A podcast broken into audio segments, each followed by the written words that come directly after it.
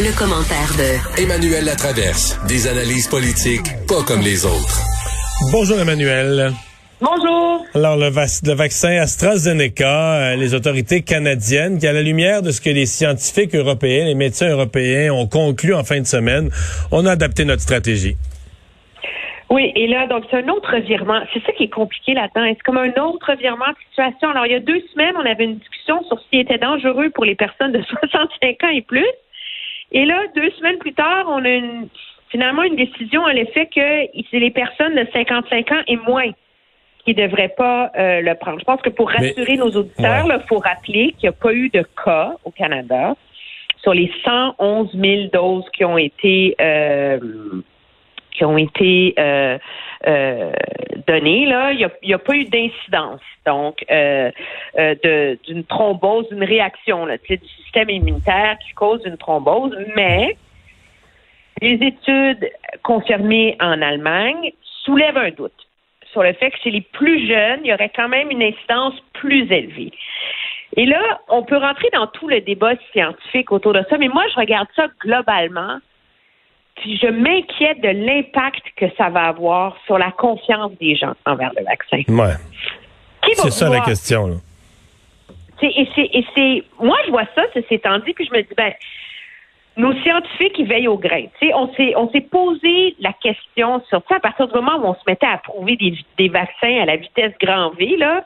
Mais là, est-ce que, est-ce que les autorités auraient le courage de reculer, d'ajuster à la lumière des, des, des nouvelles données? Moi, je vois dans la réaction des autorités canadiennes aujourd'hui quelque chose de rassurant, dans le fait que vraiment on, agit, on pose des questions et on a euh, et on soulève des inquiétudes et on module, mais en même temps, le prix de ça, de cette science en direct, c'est que le commun des mortels, là, comment il fait pour s'y retrouver? Alors, c'est sûr. Euh, les gens, les gens qui, suivent l'information de loin et qui voient passer ça, ils ont juste l'impression de voir une grosse tempête autour du mot AstraZeneca, puis ils peuvent dire, ben regarde, moi je vais, je, vais m'en tenir loin. Ne comprenant pas tout ce qui se passe, je vais m'en tenir loin. Moi, je me suis fait expliquer cet après-midi par un médecin euh, qui, qui, est très au fait, qui a suivi ça de près, qui suivait ça en fin de semaine, les études en Allemagne, qui m'expliquait que D'abord, au début, on ne donnait pas aux personnes âgées en Europe et tout ça, mais ça, c'était vraiment... Euh, c'était sans raison autre que AstraZeneca, dans ses essais cliniques, avait pas inclus de personnes âgées. Fait qu'on disait, on n'est pas sûr qu'il est efficace pour les personnes âgées parce qu'il n'a pas été testé en essai clinique vraiment sur les aînés. Fait qu'on le donnera pas aux aînés. Il n'y avait pas de contre-indication, on n'avait pas de crainte d'effet secondaire, c'était pas ça du tout. C'était vraiment une raison là, complètement haute. Là, maintenant, il semble qu'en Allemagne, on a une compréhension vraiment précise et détaillée de qu'est-ce qui se passe, qu'est-ce qui peut causer dans un cas sur euh, un million, qu'est-ce qui se passe avec la, la, thrombose, avec le sang? Et on a même, on a la solution parce que semble-t-il que euh, médicalement, quand ça arrivait, on savait pas quoi faire. Là, maintenant, on saurait quoi faire, on saurait quoi faire pour sauver le patient. On comprend mieux ce qui se passe. Et au Canada, comprenant ça, et comprenant que c'est chez des patients plus jeunes que ça risque de se produire, parce que c'est une espèce de surréaction du système immunitaire qui se produit plus pour les systèmes immunitaires de personnes plus âgées quand le système immunitaire s'est calmé. Là. sais, il est plus tranquille. Et donc là, c'est pour ça qu'au Canada, on est donc très, très prudent. Mais ça, c'est rationnel, tu sais. Ah, je sais, je sais, je sais. Moi, je crois qu'il y a eu un, qu'un doute dans l'esprit d'une grande portion de la population. Puis, je, je, suis pas en train d'alimenter les thèses de conspiration, là. Mais de mon Dieu, on les a développés tellement vite, ces vaccins-là, que personne ne remet en question. en tout cas, je pense que la majorité de la population est prête à croire ce que les autorités disent. Mais si on se rend compte, au bout de cinq mois, qu'il y a peut-être un problème avec ce vaccin-là, ça soulève un doute sur les autres. Les effets secondaires sur euh, Pfizer, sur Moderna, les cas rares de réaction, est-ce qu'ils vont arriver dans six mois?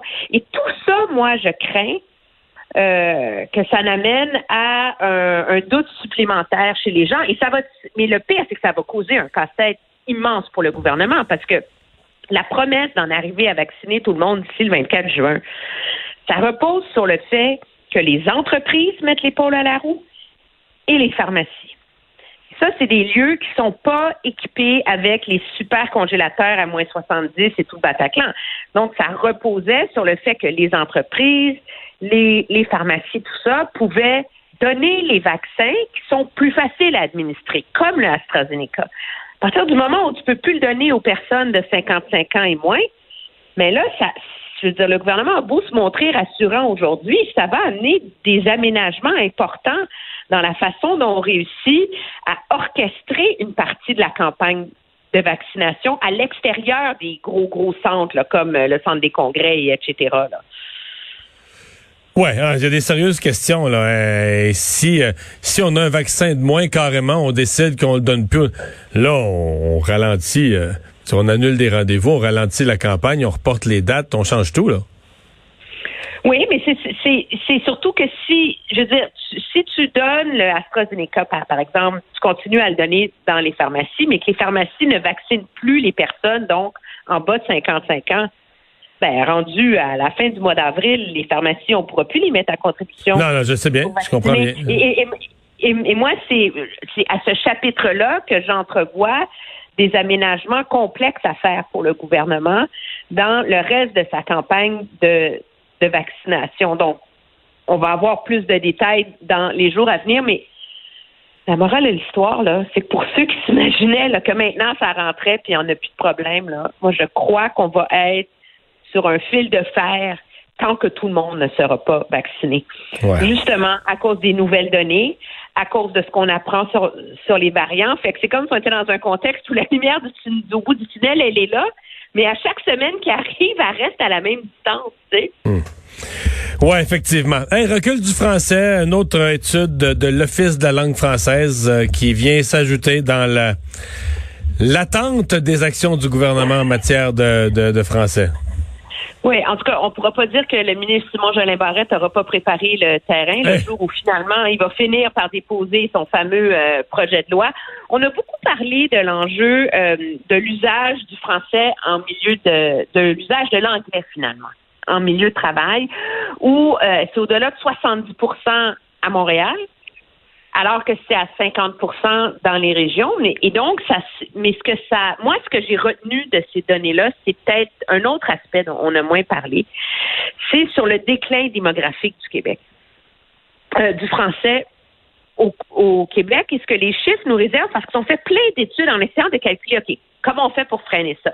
Des immigrants francophones, euh, des immigrants qui parlent le français. C'est comment on les on, on, on peut ajuster notre immigration pour qu'elle aide à freiner l'anglicisation du Québec. Et c'est assez décourageant comme résultat, c'est que peu importe comment, quels immigrants francophones ont choisi, l'immigration francophone ne permet pas de freiner le déclin du français au Québec. Même si 100 des immigrants économiques étaient francophones. Ouais. C'est marginal l'impact d'ici 2036. Alors, ça, ça pose en termes très, très clairs, cette statistique-là, la complexité de réussir à freiner le déclin du français parce que je crois que nous sommes nombreux à s'imaginer qu'il s'agissait de, tu sais, c'est un des piliers des arguments du Parti québécois de dire on va faire venir des immigrants francophones, ça va contribuer à freiner le, le déclin du français. Ben non, même si 100% des immigrants économiques étaient francophones, c'est marginal l'impact. Et donc, on se rend compte qu'on fait le lien entre ça et les statistiques sur le milieu de travail, que c'est le travail qui contribue à angliciser les gens, que le problème ne se situe pas dans les petites entreprises. C'est comme un mythe, tu sais, dire on va appliquer la loi 101 aux petites entreprises. Non, le problème est dans les grandes entreprises et le problème est encore plus présent chez les gens qui sont allés au cégep en anglais ou à l'université en anglais. Alors, qu'est-ce que ces chiffres-là vont venir faire? Que pour le ministre Jolin Barret, qui s'est concocté toute une belle façon de ne pas appliquer la loi 101 au cégep, ben, les chiffres que dévoile aujourd'hui l'Office québécois de la langue française viennent plutôt confirmer le contraire, que l'éducation supérieure en anglais est un facteur important dans le recul du français dans les milieux de travail. Ouais.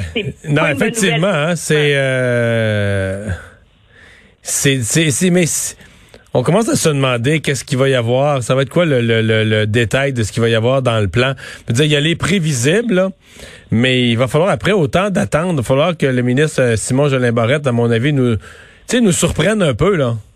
Ben, parce que l'immigration, ça ça fait pas la job, OK? Et si de sévir contre les petites entreprises qui en ce moment ne sont pas assujetties à la loi 101, c'est marginal comme effet, ben d'un, moi, la question, c'est est-ce qu'il est impossible à renverser ce, déclin du français au Québec? C'est existentiel comme question, ce que, ce que soulèvent ces deux, ces deux études-là.